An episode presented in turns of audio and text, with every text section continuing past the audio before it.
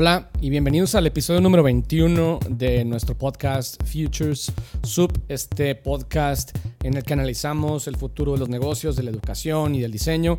Yo soy Michel García Novak, soy su host y soy director y fundador de Novak Innovation y de School of Change.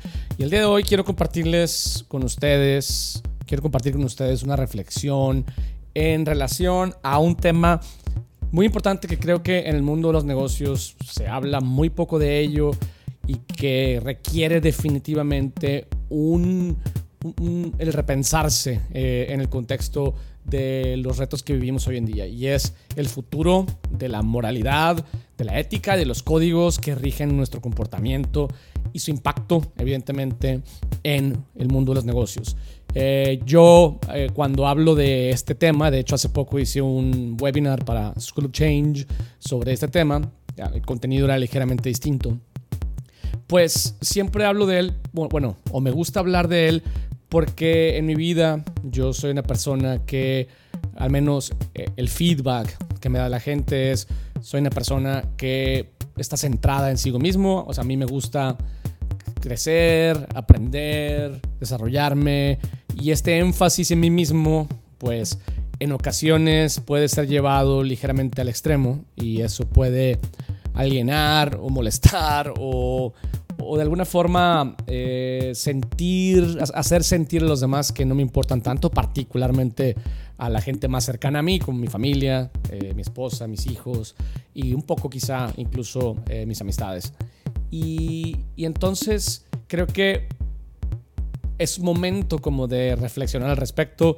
Eh, hay, un, hay un libro particularmente interesante con, que habla de este tema. Es un libro viejo, ¿no? Es un libro que, que, que escribió Ayn Rand, que es esta, pues podríamos llamarle filósofa incluso, aunque no necesariamente hacía filosofía nada más, escribía novelas, escribía, digamos, ensayos.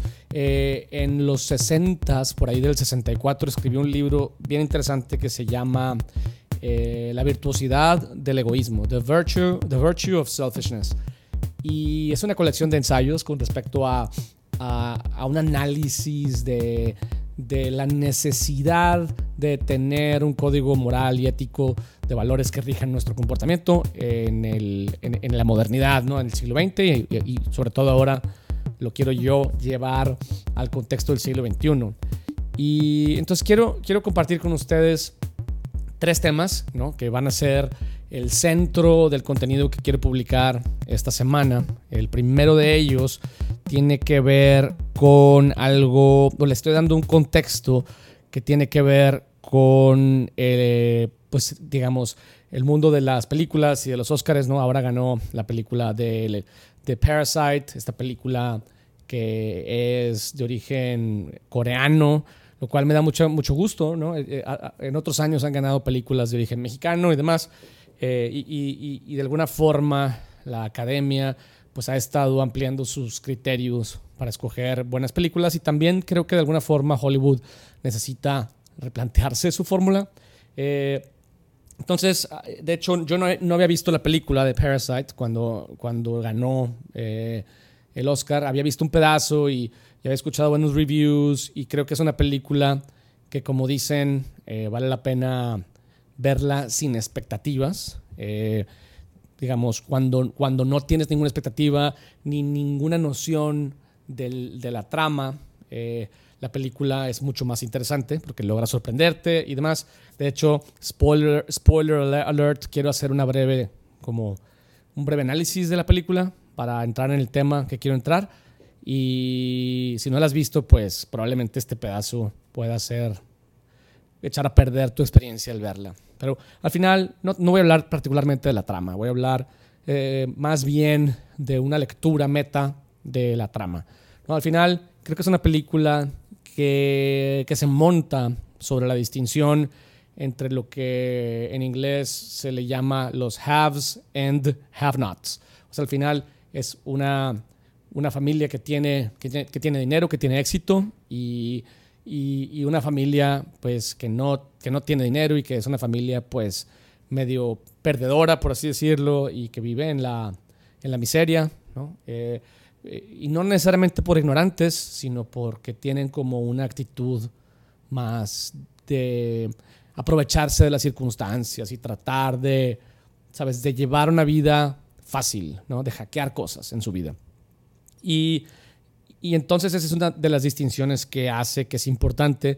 Y entonces, pues al final la trama se trata de cómo hay una familia, y de hecho hay, hay dos familias particularmente, esa es parte de la sorpresa, que están tratando de sacarle provecho a una relación laboral con, una, con la familia, digamos, millonaria.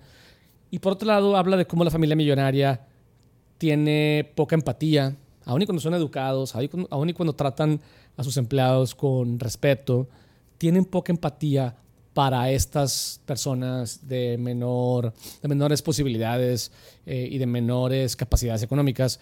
Y, se, hace una distinción interesante de cómo los, los ven como si fueran una, un prop en su vida, ¿no? como si fueran una, algo que está al servicio de sus necesidades, pero también de sus deseos y de sus caprichos, y independientemente de, de qué circunstancias estén viviendo. Entonces, eso es todo lo que les voy a decir. Eh, y eso es importante porque creo que en el mundo de la moralidad, ¿no? al menos una de las cosas que yo aprendí de, al leer el libro de The Virtue of Selfishness de Ayn Rand, pues hay, hay como dos puntos de vista y uno de ellos tiene que ver con esta idea de decir, si tú haces algo por ti mismo, eh, pues entonces eh, eres catalogado como, como malo o como no bueno. Y cómo, y si tú haces algo por los demás, entonces eres bueno. Entonces, yo creo que el primer punto del que quiero hablar, eh, para luego llegar al punto de los parásitos después, es esta idea de la trampa de la moralidad, o al menos la trampa de la moralidad desde la perspectiva en la que hoy eh, socialmente vivimos bajo un código de ética que no hemos escogido, que más bien y no hemos analizado, que siempre ha estado ahí, ¿no? Desde un punto de vista religioso siempre ha estado ahí, desde un punto de vista, digamos, no religioso también, y, aunque, y es similar el código. Entonces, la moralidad y la ética, claro, son súper importantes, pero eh, quiero hacer un llamado a que necesitamos analizar y actualizar los valores que rigen nuestra sociedad. Entonces, parte de lo que aprendo de esta lectura del libro de Ayn Rand dice, los humanos necesitamos un código de valores que promuevan el tipo de comportamiento que, que es correcto ¿no? y que es el adecuado para que podamos como sociedad colaborar y salir adelante. Pero la moralidad que hoy nos rige eh, promueve el poner a la sociedad por encima del individuo. O sea, si hacemos algo por los demás, somos considerados buenos. Y si hacemos cosas por nosotros mismos, somos considerados egoístas. Y el egoísmo es considerado malo. Entonces, al final, eh, creo que cuando alguien hace algo por los demás, como por ejemplo se dedica a, a ser un pastor en una iglesia o un padre, eh, y le entrega la su vida algo más, o se convierte en un monje o lo que sea, es considerado como bueno. Pero cuando alguien hace algo por sí mismo, tiene éxito y le va bien en la vida, eh, aun y cuando en el, mundo en el que hoy vivimos se celebra el valor del emprendedurismo y se celebra el valor de salir adelante, al final eh, siempre inconsciente o conscientemente hay un juicio para quien sale adelante. Decimos, pues sí le echa muchas ganas, pero alguna trampa estará haciendo, eh, alguna tranza está, se estará armando, eh, a, lo mejor está haciendo deals con el gobierno. O, entonces siempre hay esta sospecha de que si se enfoca en sí mismo y le va bien, pues seguramente hay algo de maldad o, de, o, una falta de bondad de por medio. ¿no? Entonces yo creo que necesitamos eliminar la idea de que enfocarnos en nosotros mismos nos hace malos por default y darnos cuenta de que necesitamos actualizar estos estándares morales.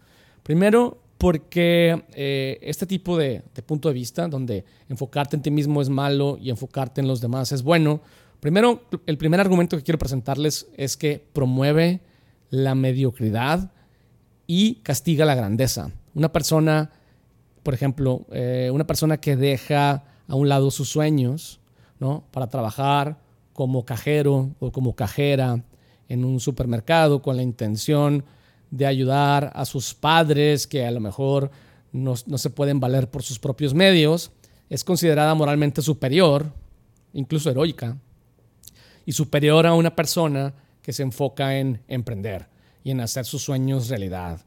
Eh, y como les decía, en el fondo siempre pensamos que la gente exitosa es mala y que seguramente hicieron trampa para lograr el éxito. Entonces, fíjate, estamos poniendo en un pedestal el sacrificio, un sacrificio que lleva potencialmente a la mediocridad eh, y estamos poniendo o castigando o juzgando el hecho de que una persona trabaje en sí mismo, se desarrolle, digamos, que desarrolle sus habilidades, que siempre esté aprendiendo, que busque las relaciones correctas, que entienda el mercado, que desarrolle una oferta, que la empuje, que la haga crecer y que salga adelante. Y todo el esfuerzo y todo el sacrificio que eso implica, como al final es considerado como que está siendo enfocado en sí mismo, entonces lo, en el mejor de los casos es considerado egoísta y en el peor de los casos, al ser egoísta, es considerado malo. Entonces, ahí está un argumento, de decir,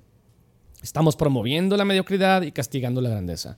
Y estamos promoviendo en, nuestros países y en nuestra gente eh, que el hecho de que, de que las personas esperen que los demás hagan las cosas por ellos. Eh, y, eso nos lleva al segundo punto de este primer tema. ¿no? La idea de que la moralidad que promueve estas ideas de que enfocarte en ti es malo y en los demás es bueno, eh, pues promueve también la creación de líderes tiranos, ¿no? Porque, fíjate, este, este, argumento está interesante, es si lo correcto es poner a la sociedad por encima de los individuos, entonces acabamos perdonando a líderes que cometen atrocidades humanas, ¿no? como encerrar niños inmigrantes en jaulas, o atrocidades económicas como rifar el avión presidencial, eh, entre otras cosas, siempre y cuando las realicen a nombre de la sociedad y del bien del grupo que representan.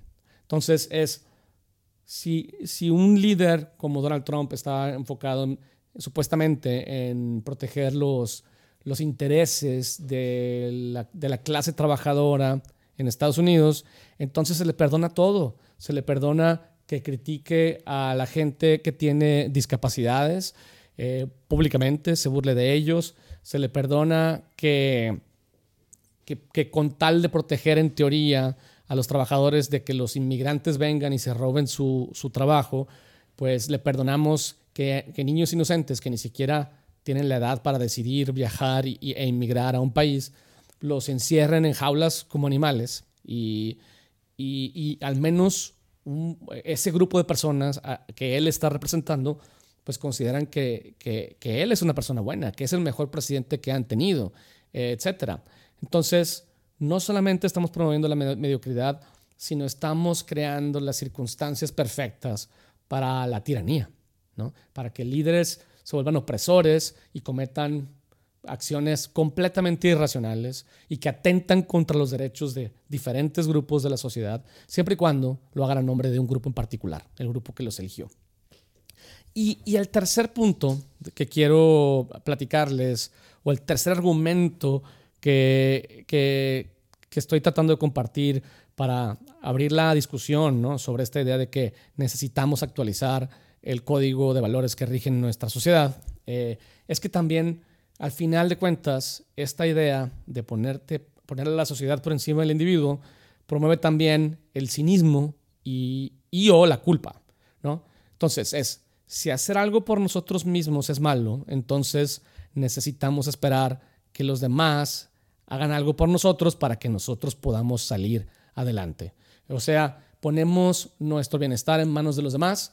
Eh, ¿Y los demás qué significa? No? Pues significa los líderes del país o significa la empresa para la que trabajamos, o significa, se vuelve como una, una situación de dependencia, ¿no? De hecho, una situación medio, medio que promueve una actitud de parásito, como, como, como la que habla en la película, ¿no? De Parasite.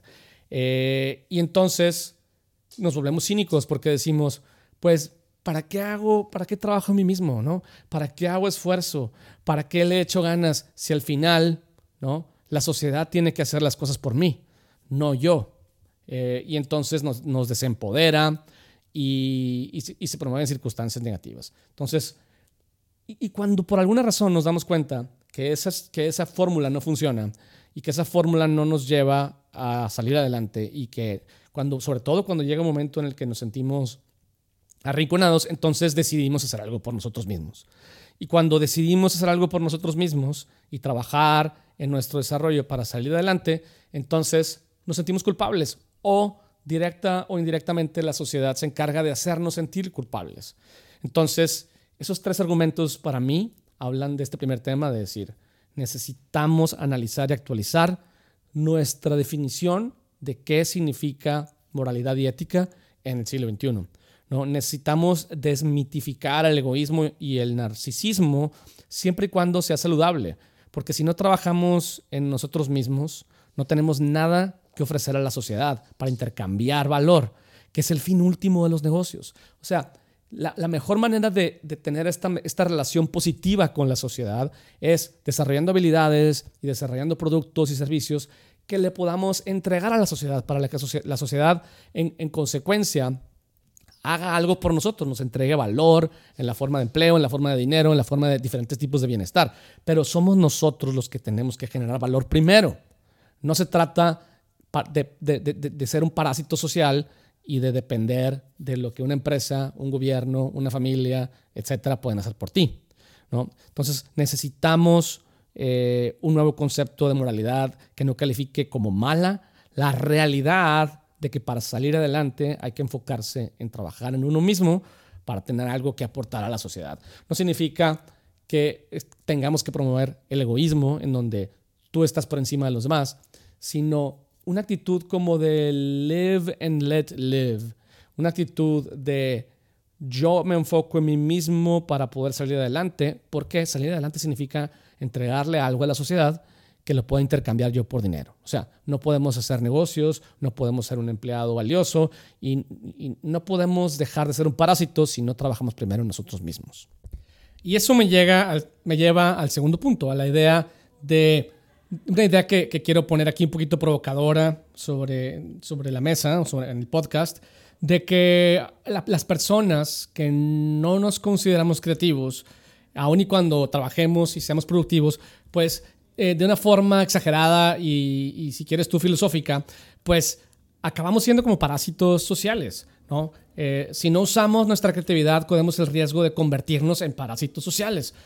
Creo que vivimos en una sociedad que requiere creatividad para salir adelante, pero hemos decidido que la creatividad es para unos cuantos, es para gente de cierto perfil o que se dedica a ciertas disciplinas o ciertas profesiones y que resuelve cierto tipo muy particular de problemas, ¿no? Cuando nuestra vida está sostenida sobre sobre sistemas, desde, digamos, desde conceptos como la creación de una ciudad, un edificio, eh, supermercados, productos y servicios, todo eso tuvo que ser creado por alguien. Y hoy, quienes no participamos en el proceso de crear cosas nuevas, simplemente, pues, nos colgamos, por así decirlo, de esas ideas de otras personas para poder sobrevivir. Y si bien trabajamos para tener dinero para pagar por esos bienes y servicios, pues si no si no decidimos participar en el proceso de crear nuevas soluciones a los problemas más importantes que tenemos como humanidad, entonces estamos cayendo en una especie de dependencia social de quienes, de los científicos, de los emprendedores, de los creativos y de esa gente que a veces conocemos y a veces no, eh, que está detrás de todo lo que hoy mantiene nuestra existencia. Entonces, quiero aquí hacer tres argumentos también esta idea de no ser un parásito social usando la creatividad. Uno es que voy a hacer un análisis eh, inspirado en el libro de Ayn Rand, este de The Virtue of Selfishness, eh, que dice, ok, ¿cómo, nos comparamos nosotros como con el resto de los seres vivos de nuestro planeta? Pues por un lado están las plantas, y las plantas sobreviven automáticamente. Quiero decir que crecen donde cae la semilla y si las condiciones son apropiadas, o sea, si tienen suficiente luz y agua, pues entonces salen adelante. Pero las plantas no tienen la posibilidad de decidir o de tomar acciones para promover su supervivencia. Los animales, al contrario, sí podemos y también necesitamos tomar acciones para poder sobrevivir. ¿no? Eh, por ejemplo, necesitamos tomar decisiones para protegernos de depredadores o para conseguir alimento, eh, pero solamente, al menos los animales menos desarrollados, usan sus sensaciones para saber si algo es bueno o malo, si algo está bien o está mal. O sea, ¿qué quiero decir con esto? Si es placentero, quiere decir que es bueno, y generalmente lo que es placentero está alineado con nuestra supervivencia. Y si es doloroso, quiere decir que es malo. Y generalmente lo que es doloroso atenta contra nuestra supervivencia. Generalmente, por ejemplo, los, los, niños que nacen con, con, baja sensibilidad al dolor generalmente no viven muchos años porque eventualmente terminan haciéndose daño de manera accidental, ¿no? de manera inconsciente. Entonces, el análisis incluye a las plantas y a los animales porque a diferencia de esos dos, los humanos somos la única especie que, que, tiene la capacidad de usar deliberadamente el pensamiento para crear cosas nuevas. Y de hecho, nuestra supervivencia necesita, ¿no? requiere que podamos colaborar con extraños para poder sobrevivir, para poder cazar un animal, para poder construir dónde habitar. Y por lo tanto, necesitamos creatividad. O sea, necesitamos convertir esas sensaciones que se captan por medio de los sentidos y esas percepciones y poderlas abstraer en conceptos. Y esos conceptos, usarlos, ¿no? Como, ¿qué tipo de conceptos nos ayudan a sobrevivir como humanos? Pues el lenguaje, o sea, cada palabra que usamos es un concepto que tiene un significado que nos permite comunicarnos y colaborar, ¿no? Eh, el dinero, el arte, las marcas, las empresas, los mercados, todo eso nos permite colaborar con extraños. ¿Para qué? Pues para crear herramientas, para protegernos de los elementos e incluso para desarrollar la ciencia que nos permite mantenernos vivos en el tiempo, ¿no? E incrementar nuestra longevidad. ¿no? Entonces, si somos la única especie que tiene la capacidad de pensar y de ser creativos para sobrevivir, y somos la única especie que puede también suspender el pensamiento, suspender ¿no? Esta, esta, esta herramienta de crear y decidir, yo no participo, yo no voy a pensar, yo solamente voy a depender de los demás, ¿no? Y entonces eso es lo que yo digo que nos lleva a ser como la película, pues, parásitos sociales, ¿no? Gente que consume e intercambia, pero que no, que no le suma al mundo, ¿no? Que, que decide suspender su herramienta más valiosa, que es la creatividad que nos permite sobrevivir. ¿No? Y, eso me quiero usarlo como un puente para, para pasar al tercer y último tema que quiero tocar en este podcast, que es, creo que, creo que me doy cuenta que particularmente la gente más joven, pero en general es una tendencia muy bien esparcida y adoptada en el mundo ahora. La gente quiere vivir una vida más zen, la gente quiere vivir una vida más tranquila. Queremos vivir una vida con menos estrés. Y, me da la impresión, al menos a mí, no sé qué piensen ustedes, pero me da la impresión de que una de las comunidades que han adoptado con mayor fuerza este punto de vista zen, medio asociado con la vida bohemia, etc., son la, la gente que tiene perfil creativo, precisamente. ¿no? La gente que que, se dedica a crear para vivir, a pensar para vivir. Pero hay una contradicción interesante que llegué a esta conclusión leyendo estos, estos ensayos de Ayn Rand y es esta idea de que creo que la vida zen y la vida creativa son opuestos y son contradicciones que, que pueden convivir en diferentes momentos de nuestra vida, pero pero difícilmente podemos decir, quiero vivir una vida zen y creativa a la vez.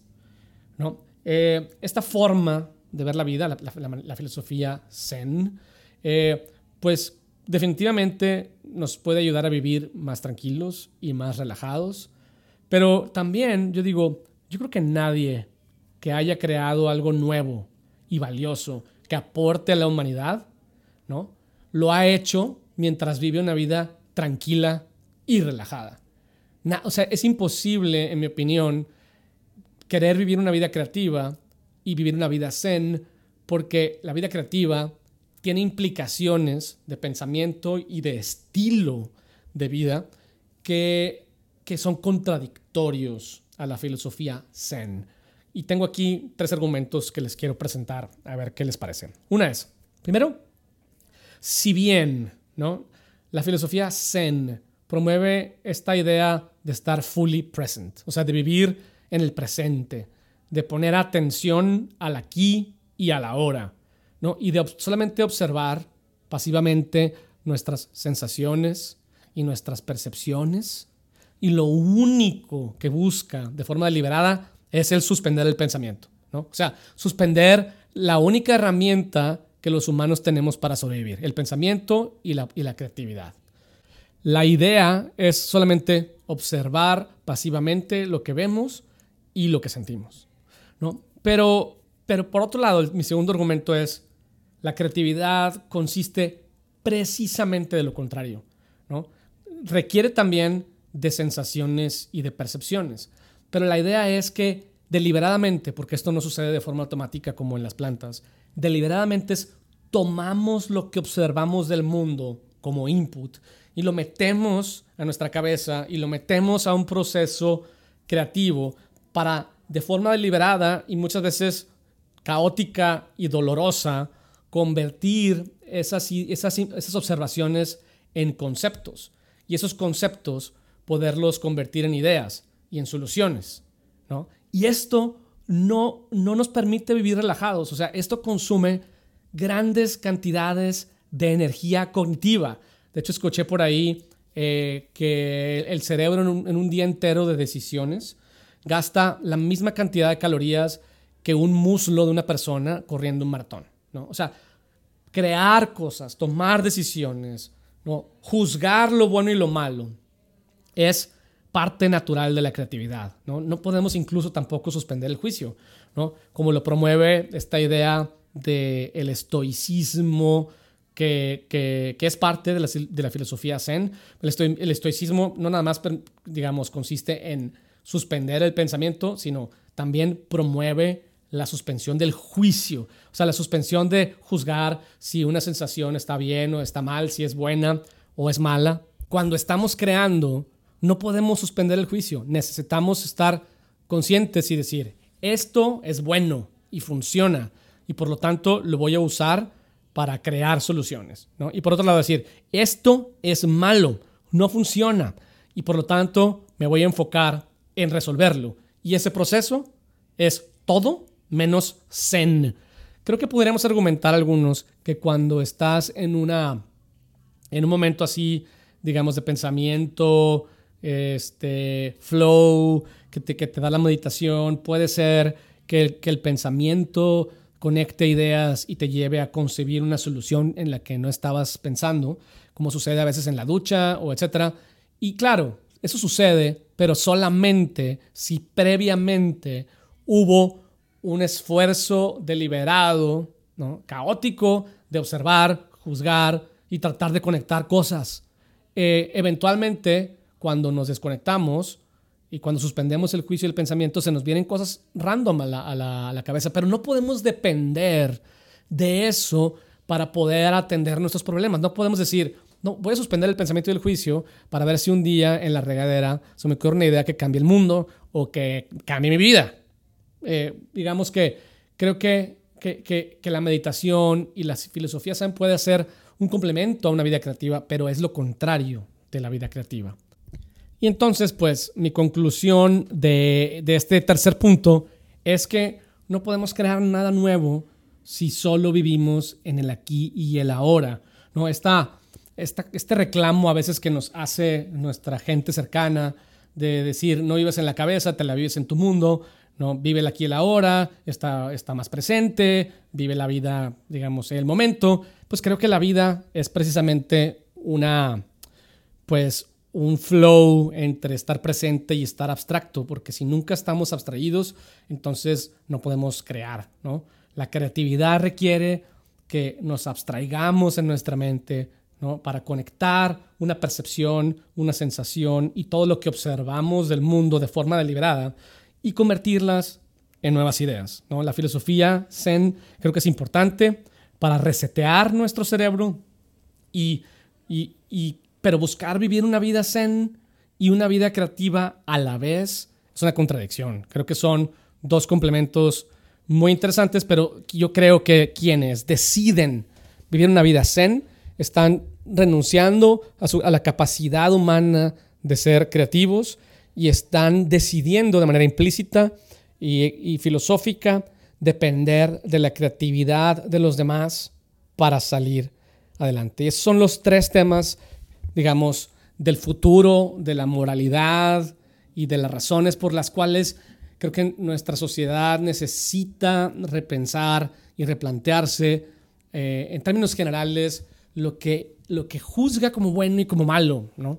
Eh, porque, porque estamos creando eh, culturas y poblaciones que, que, deciden que su futuro está en manos de los demás y que entonces, digamos, vivimos en cinismo y, en cinismo cuando las cosas no suceden como las, como las planeamos o como las esperamos y cuando los líderes nos fallan o cuando las empresas para las que trabajamos nos fallan, cuando la responsabilidad, la única y última de tu bienestar y tu supervivencia está en tus manos. O sea, lo único que tú puedes controlar en tu vida es cómo te desarrollas y qué haces con, con las herramientas y con las habilidades que la naturaleza te dio o que tú por tus propios medios conseguiste y desarrollaste. ¿no? ¿Para qué? Pues para, para aportar al mundo, ¿no? Para no solamente vivir de las ideas de los demás, ¿no? Eh, y para que, y aportar al mundo, pues requiere sacrificio y compromiso y requiere el, pues, el vivir una vida en la que hay que juzgar, en la que hay que gastar neurona eh, para poder después sentirnos bien con nosotros mismos, contribuir a la sociedad de esa forma y, tener momentos de tranquilidad, tener momentos zen, que nos permitan resetear nuestro cerebro. Pero creo que para mí la filosofía zen es un medio para llegar a un fin. Básicamente es, yo quiero resetear mi cerebro y quiero relajarme para tener energía para crear. ¿No? Y no lo contrario. No trabajo para tener la tranquilidad, para suspender mi pensamiento y suspender mi juicio. ¿no? Suspenderé mi pensamiento y mi juicio when I'm dead. Muchas gracias por escuchar. Eh, este tema estuvo, pues estuvo profundón y polémicón para algunos probablemente, eh, sin duda. Pero creo que a veces ¿no? Eh, hay que preguntarnos las grandes preguntas. Para mí, yo lo que traigo y lo que comparto con ustedes siempre está alineado con el tipo de contenido que estoy consumiendo, con lo que estoy leyendo, con lo que estoy reflexionando. Y espero que independientemente de dónde caiga tu, digamos, tus eh, afiliaciones filosóficas en este término, que esta reflexión te ayude o a reforzar tu posición inicial o abrir ventanas hacia nuevas formas de ver tu vida y tu trabajo. Nos vemos en el siguiente episodio. Que la pasen bien.